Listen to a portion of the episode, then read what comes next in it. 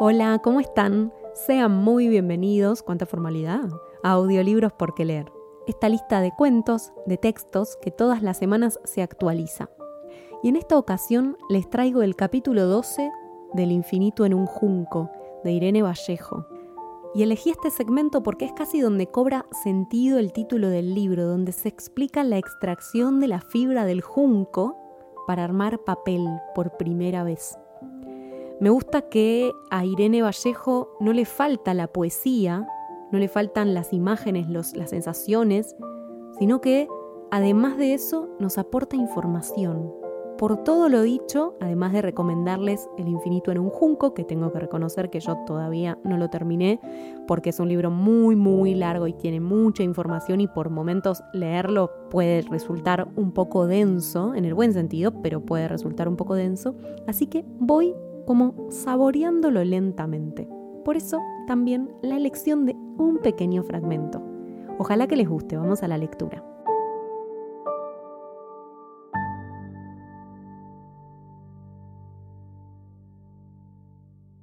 Volvamos atrás.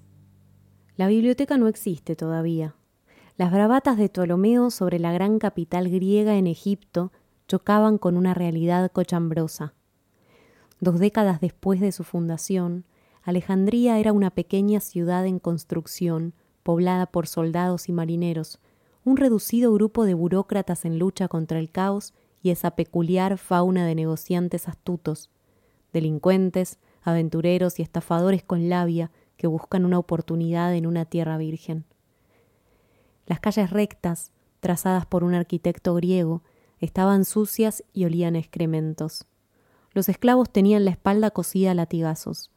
Se respiraba un ambiente de western, de violencia, energía y depredación. El letal Kamsin, el viento del este que siglos después atormentaría a las tropas de Napoleón y de Rommel, sacudía la ciudad al llegar la primavera. En la distancia, las tormentas del Kamsin parecían manchas sangrientas en el cielo lejano.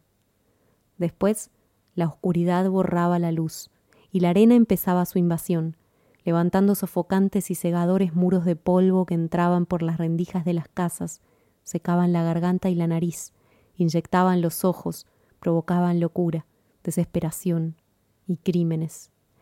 Tras horas de tromba opresiva, se derrumbaban en el mar, acompañados por un sollozo del aire áspero.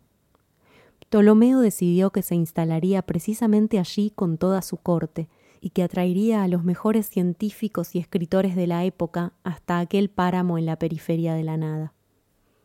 Empezaron las obras frenéticas. Hizo construir un canal para unir el Nilo con el lago Mareotis y el mar. Diseñó un puerto grandioso y ordenó levantar un palacio junto al mar protegido por un dique, una enorme fortaleza donde atrincherarse en caso de asedio, una pequeña ciudad prohibida a la que muy pocos tendrían acceso, el hogar del rey inesperado en su ciudad improbable. Para edificar sus sueños gastó mucho, mucho dinero. Ptolomeo no se había quedado con la tajada más grande, pero sí la más jugosa del imperio de Alejandro. Egipto era sinónimo de riqueza. En las orillas fértiles del Nilo crecían fabulosas cosechas de cereal, la mercancía que permitía dominar los mercados en aquella época como hoy el petróleo. Además, Egipto exportaba el material de escritura más utilizado en la época, el papiro. El junco de papiro hunde sus raíces en las aguas del Nilo. El tallo tiene el grosor del brazo de un hombre y su altura se eleva entre tres y seis metros. Con sus fibras flexibles, las gentes humildes fabricaban cuerdas, esteras, sandalias y cestas. Los antiguos relatos lo recuerdan. De papiro, embadurnado con brea y asfalto, era el canastillo donde su madre abandonó al pequeño Moisés a orillas del Nilo. En el tercer milenio antes de Cristo, los egipcios descubrieron que con aquellos juncos podían fabricar hojas para la escritura. Y en el primer milenio ya habían extendido su hallazgo a los pueblos de Próximo Oriente. Durante siglos, los hebreos, los griegos y luego los romanos escribieron su literatura en rollos de papiro. A medida que las sociedades mediterráneas se alfabetizaban y se volvían más complejas, necesitaban cada vez más papiro y los precios subían al calor de la demanda. La planta era muy escasa fuera de Egipto y como el coltán de nuestros teléfonos inteligentes se convirtió en un bien estratégico. Llegó a existir un poderoso mercado que distribuía el papiro en rutas comerciales a través de África, Asia y Europa. Los reyes de Egipto se apropiaron el monopolio de la manufactura y el comercio de las hojas. Los expertos en lengua egipcia creen que la palabra papiro tiene la misma raíz que faraón. Imaginemos una mañana de trabajo en los talleres faraónicos. Un grupo de operarios del rey llega de madrugada a las riberas del río para cegar juncos, y el susurro de sus pasos despierta a los pájaros dormidos, que levantan el vuelo desde el cañaveral. Los hombres trabajan en la frescura de la mañana y a mediodía depositan en el taller grandes brazadas de juncos. Con movimientos precisos los descortezan y cortan el tallo triangular en delgadas tiras de unos 30-40 centímetros de altura. Colocan sobre una tabla plana la primera capa de tiras verticales y después otra capa de fibras horizontales en ángulo recto con la primera. Golpean con un mazo de madera las dos capas superpuestas, de forma que la savia segregada actúe como pegamento natural. Alisan la superficie de las hojas devastándolas con piedra pomes o conchas. Por último, encolan las láminas de papiro una a continuación de la otra por los bordes con una pasta de harina y agua, hasta formar una larga tira que guardan enrollada. Lo habitual es unir unas veinte láminas y pulir con cuidado las junturas hasta conseguir una superficie lisa en la que no tropiece la caña del escriba. Los mercaderes no venden hojas sueltas, sino rollos. Quien necesite escribir una carta o un documento breve cortará el trozo deseado. Los rollos miden entre 13 y 30 centímetros de alto, y su longitud más habitual oscila entre los 3,2 y 3,6 metros pero la extensión es tan variable como la cantidad de páginas de nuestros libros. Así, por ejemplo, el rollo más largo de la colección egipcia del Museo Británico, el papiro Harris, medía originalmente 42 metros.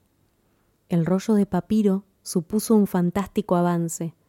Tras siglos de búsqueda de soportes y de escritura humana sobre piedra, barro, madera o metal, el lenguaje encontró finalmente su hogar en la materia viva.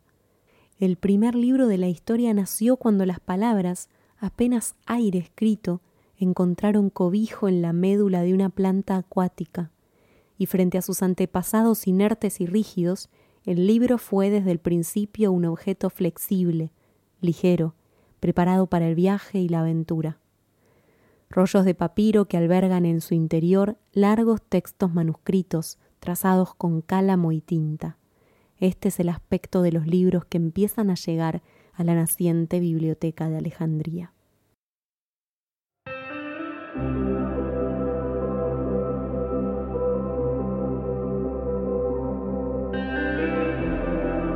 Soy muy fanática de Jorge Drexler y en una de sus canciones él dice, benditos los rollos de papiro, benditas servilletas de los bares que han causado idénticos suspiros desde el cantar de los cantares. Y habla sobre la comunicación, la posibilidad de que un medio, en este caso natural, vivo, como dice Irene Vallejo, pueda darnos el pie perfecto para escribir. Y es cierto que enmarcados en una crisis mundial del papel, hablar sobre la fibra natural, hablar sobre el uso de un elemento de la naturaleza para la escritura o la lectura, puede llegar a ser un poco contradictorio o doloroso, porque es un debate vigente, es un debate ecológico que nos tenemos que dar. Y sin cerrar filas, me gusta pensar en cómo a la humanidad se le ocurrió usar la naturaleza para poder expresarse.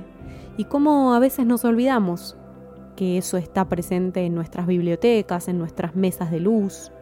Así que va mi pequeño homenaje a todos los árboles, a todas las plantas que han dado sus vidas para que podamos leer y escribir. Y por qué no pensar en, por cada libro que me compro, plantar un árbol. Bueno, tal vez me estoy yendo demasiado, ¿no? Pero hay algunos proyectos que pueden encontrar ahí en internet de editoriales que, por ejemplo, cada vez que sacan un libro, plantan un árbol. Ojalá les haya gustado, para mí es una hermosa manera de conectarnos con la historia, cuando está narrado tan poéticamente. Y mm, quiero escuchar sus opiniones, quiero que me cuenten qué fue lo que más les gustó o qué no les gustó, si leyeron o no este libro. Y eso pueden hacerlo a arroba por qué leer ok, ok, en todas las redes, por ejemplo Instagram, YouTube, Twitter, Facebook, TikTok. Me escriben un mensaje y ahí nos ponemos a charlar. Me encanta recibir sus opiniones, sus miradas, sus lecturas. Y también los invito a convertirse en patrocinadores de Por qué leer. Esto es ser mecenas, aportar económicamente lo que puedan o quieran para que yo pueda seguir haciendo más y mejor mi trabajo.